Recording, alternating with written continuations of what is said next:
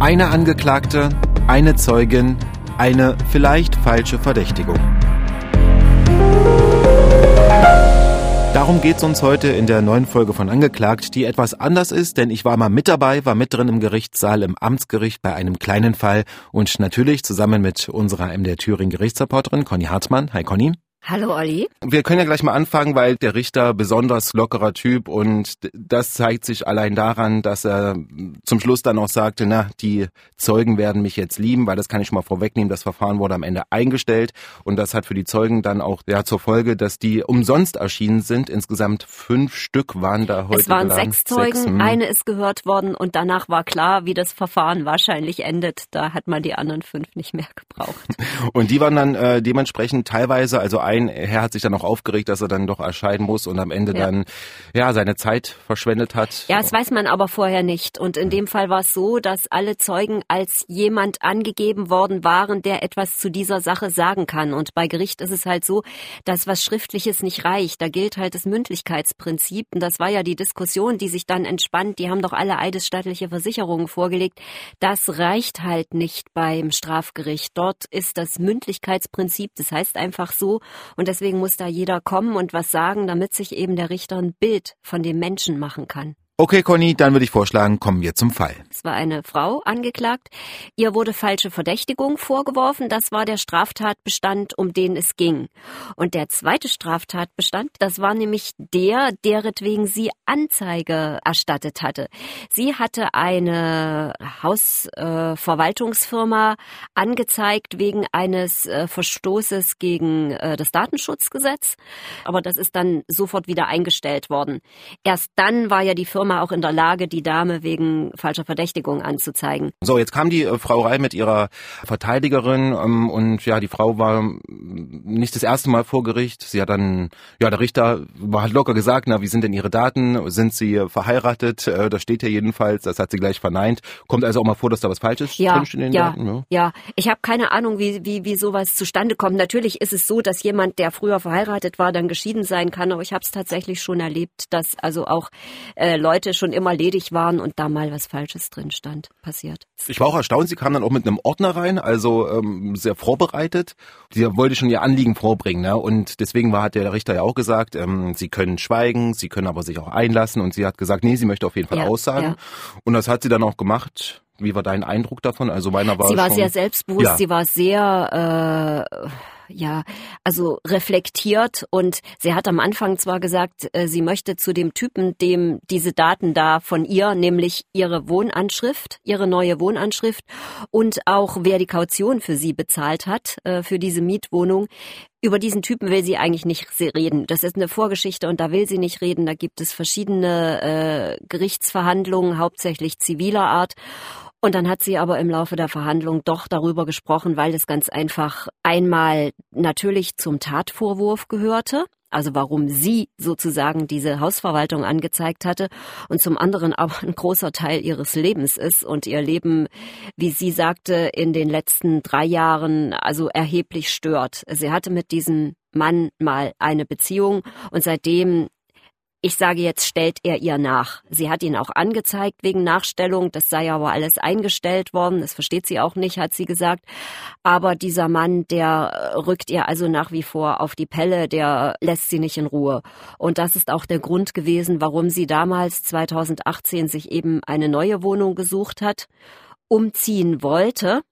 Und dann hat sie gesagt, sie hat nur ein paar Tage, nachdem sie den Mietvertrag unterschrieben hatte, an der Tür ihrer neuen Wohnung, nicht im Briefkasten, sondern direkt an der Tür, wo wohl noch nicht mal ihr Name stand, wenn ich das richtig mitbekommen habe. Dort hat sie einen Zettel eben ihres ehemaligen Partners, Freundes gefunden, dass er weiß, wer ihre Kaution bezahlt hat und dass er die pfänden lassen wird. So ähnlich. Es war in einem Deutsch gehalten, wo der Richter gesagt hat, also ich habe schon schöneres Deutsch gelesen. sprachlich nicht das Beste, hat er gesagt, habe ich mir aufgeschrieben. Also Ja. da hat er auch schon äh, gucken lassen und tatsächlich wurde dieser Zettel dann auch kopiert. In den Unterlagen war das aber auch nur nicht richtig lesbar. Ja, die, also die hatten, äh, die hatte natürlich äh, mit Anzeigeerstattung hatte die jetzige Angeklagte äh, diesen Zettel kopiert zu den Akten gegeben und die Kopie war aber so schlecht. Wir haben es ja gesehen, den Zettel, der war in ganz kleiner Schrift, Ja. äh, der wurde ja da rumgereicht. Unter Corona-Bedingungen, also soweit es ging. Und die ersten Kopien waren relativ schlecht. Dann hat das Gericht noch mal welche gemacht. Da hat dann selbst die Verteidigerin gesagt, oh, jetzt kann man ja da was lesen. Und das war sozusagen eben der Nachweis für die Angeklagte, dass diesem Mann jemand ihre Daten gegeben hat. Insbesondere eben mit einer Besonderheit, wo sie sagt, das konnte nur die Hausverwaltung wissen. Die Wohnung hatte ihr sozusagen eine Freundin besorgt, also die hatte sich damit drum gekümmert. Äh, die hat bei dieser Hausverwaltung, wie sich später herausstellte, als Honorarkraft gearbeitet. Und die hat die Kaution bezahlt von ihrem Konto. Und zwar, so sagte es die Angeklagte, damit es schneller ging. Das war dieselbe Bank. Und natürlich, da geht das schneller, so eine Überweisung. Und das wusste ihr Verflossener. Und da sagt sie, sie hat es nicht gesagt, dann kann er es nur von der Hausverwaltung wissen.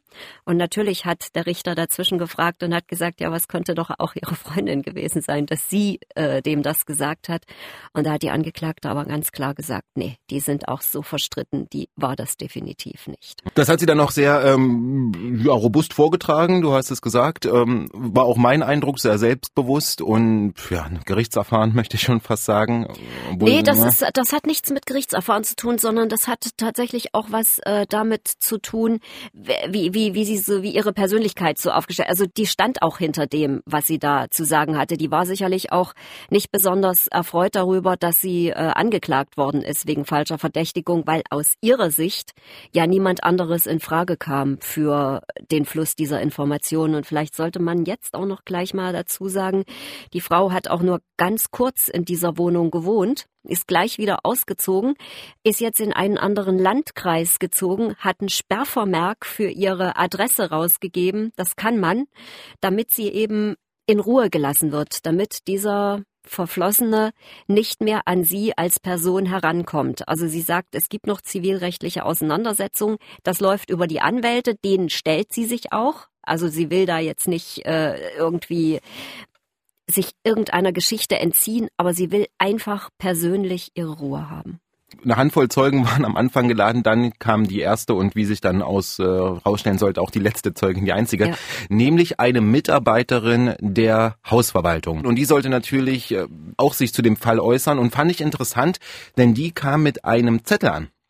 Die kam mit dem Zettel an, äh, wo sie sich ihre, ihre Aussagen notiert hat, die sie vortragen wollte. Ist das normal? Ja, es ist total üblich. Sie hat ja auch als erstes, als der Richter gesagt hat, nee, nee, erzählen Sie erst mal, was Sie noch in Erinnerung haben und drehen Sie den Zettel mal um, den Sie da vor sich liegen haben. Und dann hat sie gesagt, wie soll ich mir das alles merken?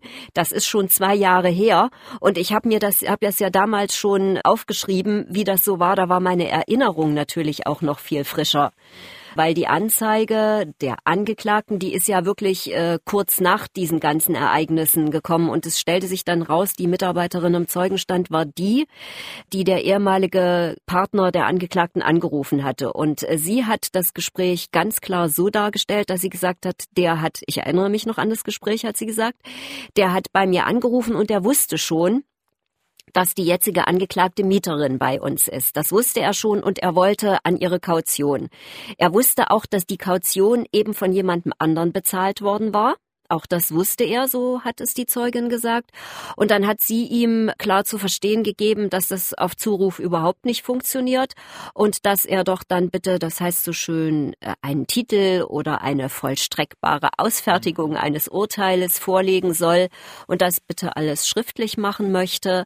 Dann würde, würde man schauen, ob da eine Kaution zu pfänden wäre oder nicht.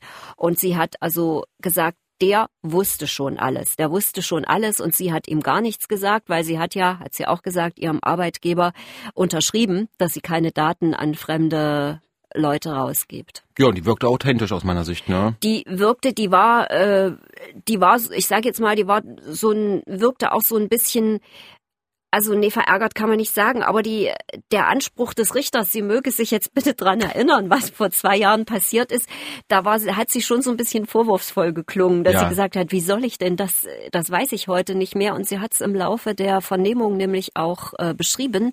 Sie hat mehrfach gesagt, wenn ich mir alles merken würde, was ich in Telefonaten von anderen Menschen Schlechtes über meine oder unsere Mieter erfahre, das kann ich überhaupt nicht. Und äh, da habe ich mir auch gedacht, ja, das kann ich mir schon vorstellen, ja. dass sie auch so ein bisschen so der Prellbock wahrscheinlich für so widerstreitende äh, Dinge ist, vielleicht auch wenn sich Mieter übereinander beschweren, habe ich mir so gedacht. Und sie hat aber ganz klar gesagt, das war schon was Besonderes, dieser Anruf. An den erinnert sie sich auch noch.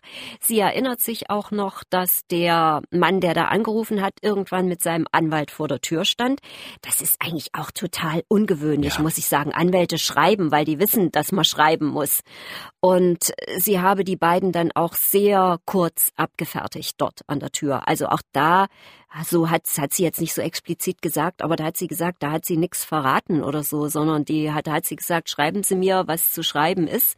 Also sie hatte keinen Zweifel dran, dass der Begleiter wirklich ein Anwalt war, aber sie hat gesagt, schreiben Sie mir und dann können wir gucken, was hier läuft. Und sie ist dabei geblieben, während aller Nachfragen, ist ja so, hast du da mitgekriegt, der Richter hat so den Hauptteil, der stellt alle Fragen und dann dürfen in, in der Reihenfolge, wenn eine Anklage verlesen wird, erst darf die Staatsanwaltschaft und dann die Verteidigung oder der oder die Angeklagte fragen. In dem Fall war es eine Staatsanwältin. Die hat dann auch nochmal äh, nachgefragt, äh, nämlich ob der Anrufer sogar schon die exakte Adresse gewusst habe. Und da hat die Zeugin gesagt, ja, also von mir hat er sie nicht erfahren. Und eine Sache war noch, weil es gab einmal diesen äh, sprachlich nicht gut geschriebenen Zettel, ähm, der eingeklemmt war, ich glaube im Heizkörper. Und dann gab es noch ein zweites Schriftstück, was äh, eingebracht wurde als Beweismittel. Und da stand nämlich drinne, dass der Mann doch da berechtigt wäre, auf das Grundstück zu gehen. Er hat ihr da nochmal was geschrieben und da hat er so in etwa, er hat sie gesiezt, das ist mir aufgefallen, dass er sie in dem Schriftstück gesiezt hat. Und hat er geschrieben, deine Wohnung werde ich nicht betreten, aber Achtung, in Absprache mit der Hausverwaltung ist es mir natürlich gestattet, aufs Außengelände dieses Hauses zu gehen und mich hier aufzuhalten. Und dann war das so in etwa, das werde ich auch tun. Ja. So. Also das klang schon nach wie soll ich das jetzt sagen, wenn ich sage, das klang nach Krieg, das ist vielleicht ein bisschen zu stark, ja. aber so, so klang das schon. Also ja. da ist jemand schon, da investiert jemand schon sehr viel Kraft und Zeit, um jemandem anderen aus meiner Sicht nachzustellen. Wir dürfen das natürlich nicht beurteilen, aber äh, das ja. kann man. Die die äh, die Angeklagte sieht das ja auch so mhm. und sie hat auch ähm, in einer Pause hat sie gesagt, sie versteht das nicht. Sie hat ihn so oft angezeigt wegen dieser ganzen Sachen, wegen Nachstellung und alles ist irgendwie eingestellt worden. Zurück zur Zeugin, also die Mitarbeiterin der Hausverwaltung, das fand ich ja interessant. Da hat der Richter dann zum Schluss gesagt und gefragt, sind Ihnen denn Auslagen entstanden? Ja, Auslagen ist irgendwie ein ganz komisches Wort, ja. damit können viele Zeugen nichts anfangen, deswegen erklären die Richter das auch immer Auslagen sind. Also Kosten, Fahrtkosten und Verdienstausfall, das äh, verbirgt sich dahinter und das ist eigentlich ganz einfach geregelt bei Gericht. Jeder Zeuge lässt sich dann vom Richter oder die Ladung äh, kriegt eine Unterschrift, wann er entlassen wurde und dann kann er am selben Tag noch dort im Gericht in einen Raum gehen, wo dann sozusagen eine meistens ist es eine Dame, die da sitzt, vielleicht gibt's auch Herren, das weiß ich gar nicht, die und die rechnen das dann aus für die, äh, für die Leute oder sagen denen genau, was sie noch machen müssen. Die meisten haben ja ihre Fahrkarte dabei oder die geben die Kilometer an, dann gibt's Kilometergeld und äh, wenn man Verdienstausfall äh, geltend macht, dann muss natürlich der Arbeitgeber was bescheinigen. Das kann man dann auch noch nachreichen. Man gibt eine Kontonummer an und dann bekommt man das Geld, was man praktisch verloren hat oder aufwenden musste, um zu dieser Zeugenaussage Anklage zu erscheinen. Und der Richter unterschreibt höchstpersönlich die Anwesenheit der, ja.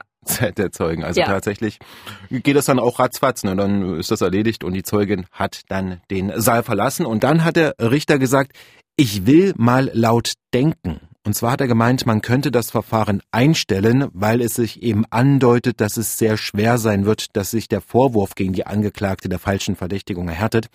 Und diese Einstellung mit, mit einer kleinen Besonderheit, ne? In dem Fall ist die Angeklagte äh, in den Genuss einer Einstellung gekommen, die ich so nur ganz, ganz selten erlebe. Es gibt nämlich, also viele dieser kleinen Fälle, auf die wir uns ja hier so konzentrieren wollen, viele dieser kleinen Fälle sind eben kleine Fälle. Da ist die Schuld nicht ganz so groß. Und wenn jemand noch nie irgendwas gemacht hat, wenn das Strafregister leer ist, das wird ja immer nachgeschaut, dann gibt es bei kleinen Sachen die Möglichkeit einer Einstellung gegen eine Geldbuße. Das heißt, der zahlt dann an eine gemeinnützige Organisation was, hatten wir ja auch schon, zahlt was und dann ist, wird das Verfahren endgültig eingestellt, wenn die Geldbuße gezahlt ist und dann bleibt das Strafregister sauber. Und die Kosten, die man selber hat für so ein Strafverfahren, die muss man bei so einer solchen Einstellung aber immer selber tragen. Also wenn ich mir einen Verteidiger nehme, dann muss ich den selber zahlen. Meine Fahrtkosten zu Gericht muss ich selber zahlen. Und auch äh, wenn ich Verdienstausfall habe oder so. Also das ist, ähm, das, das, das bleibt an mir hängen. In dem Fall ist es jetzt so gewesen, dass auch die Kosten, dass sie keine Geldbuße zahlen musste. Ja. Also eine, eine Einstellung ohne jede Auflagen ist wirklich sehr selten und das ist echt nah dran am Freispruch. Das ist echt nah dran. Einstellung, Kosten des Verfahrens trägt die Staatskasse. Staatskasse. So war das. Genau, also keine Geldbuße und noch die Kosten des Verfahrens gehen an die Staatskasse, weil auch wenn die Zeugen nicht gehört worden sind, kriegen die ja alle ihre Entschädigung, kriegen, dürfen alle ihre Auslagen geltend machen. Ja. Und das waren sechs äh, Zeugen und äh, die arbeiten alle. Du hast ja schon gesagt, der Richter hat gesagt, die werden mich jetzt lieben. Genau, können, können wir sind, jetzt ja, können sind wir, umsonst gekommen. Können, können wir jetzt ja drauf kommen, weil das Verfahren kurz immer kurze ja. Pause, fünf Minuten hat der Richter dann der Verteidigerin und der Angeklagten gegeben. Die wollten sich nochmal ganz kurz beraten, haben sie gemacht, kamen wieder zurück. In der Zeit wurde noch zwei, drei Sachen kopiert und dann hat der Richter relativ schnell gesagt, okay, ähm, Verfahren wird eingestellt, Kosten des Verfahrens trägt die Staatskasse. Dazu, zu dem Urteilsspruch, hat er dann auch die... Äh, das ist kein Urteil, entschuldige, dass fragen, ich dich ja? unterbreche, das ist jetzt wirklich kein Urteil, das ist eine Entscheidung. Es ist jetzt geschmäcklerisch, aber es ist wirklich kein Urteil, sondern es ist eine Entscheidung, es ist einfach so. Nach der Entscheidung hat er dann die Zeugen wieder reingeholt, dann kamen sie wieder alle der Reihe nach rein und dann wurde schon klar, oh, das äh, hat den Unmut jetzt aufgezogen, dann kommen wir jetzt nämlich wieder zum Anfang. Die Zeugen werden mich lieben. Der wusste natürlich, nee, die werden ihn nicht lieben, sondern die werden jetzt erstmal. Äh, die sind sauer. Die, die sind, sind sauer, so dass sie umsonst gekommen sind. Kann man einfach so sagen, denke ich. Aber nicht umsonst, weil auch da jetzt trägt nämlich die Staatskasse ja. die Kosten, ja. Ne? weil die. Ja, aber es ist natürlich, also in dem Fall war, glaube ich, der Chef der Hausverwaltung so verärgert, weil alle seine Mitarbeiter geladen waren und der Laden offensichtlich zu war jetzt für die Zeit der Verhandlung. Und dann hat der Richter ihm, das haben wir alle noch gehört, obwohl die Verhandlung schon zu Ende war, gesagt, ja. Äh, Sie haben die alle als Zeugen angeboten, äh, weil ist ja klar, wer hat's rausgegeben, da muss ich jeden, wer hat die Daten möglicherweise rausgegeben, da muss ich ja jeden mal fragen. Und die haben alle Nein gesagt weil ist ja, da kannst eine Verhandlung ansetzen, dann sagt vielleicht die Verteidigung, aber wir haben doch nur vier Mitarbeiter gehört, Sie haben doch noch zwei weitere wir wollen die auch noch hören. Insofern macht es schon Sinn, dass da alle kommen. Und wie gesagt, der, der, der Chef der Hausverwaltung hat gesagt, ey, die haben alle schriftlich schon mal eidesstattlich was versichert. Und wie gesagt, das reicht einfach nicht. Im Strafprozess reicht das einfach nicht. Und dass es so läuft, wie es gelaufen ist, das weiß man vorher auch nicht. Das, ich habe auch schon Verhandlungen erlebt, da sind zwölf Zeugen Betrugssachen, ja. Da sind zwölf Zeugen geladen gewesen und dann hat der Angeklagte gleich in den ersten fünf Minuten ein Geständnis abgelegt. Dann haben die natürlich auch unterbrochen, haben die Zeugen alle nach Hause geschickt. Die sind damals, kann ich mich erinnern, wirklich aus der ganzen, aus ganz Deutschland angereist gewesen. Natürlich sind die stinkig. Aber bis dahin war in den Akten nur der Angeklagte bestreitet das. Ja, deswegen, okay. das kann man nicht voraussehen und das darf man, das darf man auch Richtern nicht übel nehmen, dass sie die Zeugen laden. Sie wissen es schlicht vorher nicht, wie sich der Angeklagte verhält und ob sie sie brauchen. Das war sozusagen mein erster Auftritt im Gerichtssaal mit dir zusammen. Conny hm. war dann eine Dreiviertelstunde hat's ja gerade mal gedauert, ne? Ja, also da haben wir ja heute großes Glück gehabt und vor allen Dingen haben wir Glück gehabt, dass äh, keine weiteren Zuschauer da waren, weil sonst wären wir gar nicht reingekommen. Corona-Bedingungen drei Zuschauerplätze mhm. sind da. Und in der Verhandlung zuvor haben die nicht ausgereicht für die Öffentlichkeit. Bei uns waren sie alle besetzt. Ja. Und, und in der Verhandlung davor haben sie nicht gereicht. Und vorne stand immer so ein Sauerstoffgerät. Das hast du auch beim letzten Sauerstoffmessgerät, das hast du beim letzten Mal schon kurz angedeutet. Es musste also immer gelüftet werden und ja, besondere Zeiten auch im Gerichtssaal. Eine Einstellung und die Kosten des Verfahrens trägt die Staatskasse also nah am Freispruch dran. Kleiner Fall, interessanter Fall und und äh, was man noch sagen muss, und die Geschichte, die dahinter steckt, die ist wahrscheinlich ähm, sehr persönlich und sehr vielschichtig. Auf solche Geschichten sind wir natürlich aus und in zwei Wochen gehen wir dann wieder in den Gerichtssaal. Mal gucken, ob du dann wieder alleine bist oder ich nochmal mitkomme. Wenn Sie uns schreiben wollen, sehr gerne einfach per E-Mail an angeklagt.mdr.de und natürlich freuen auch wir uns, wenn Sie den Podcast abonnieren. Danke dafür und auch danke dir, Conny. Ciao. Tschüss, Olli.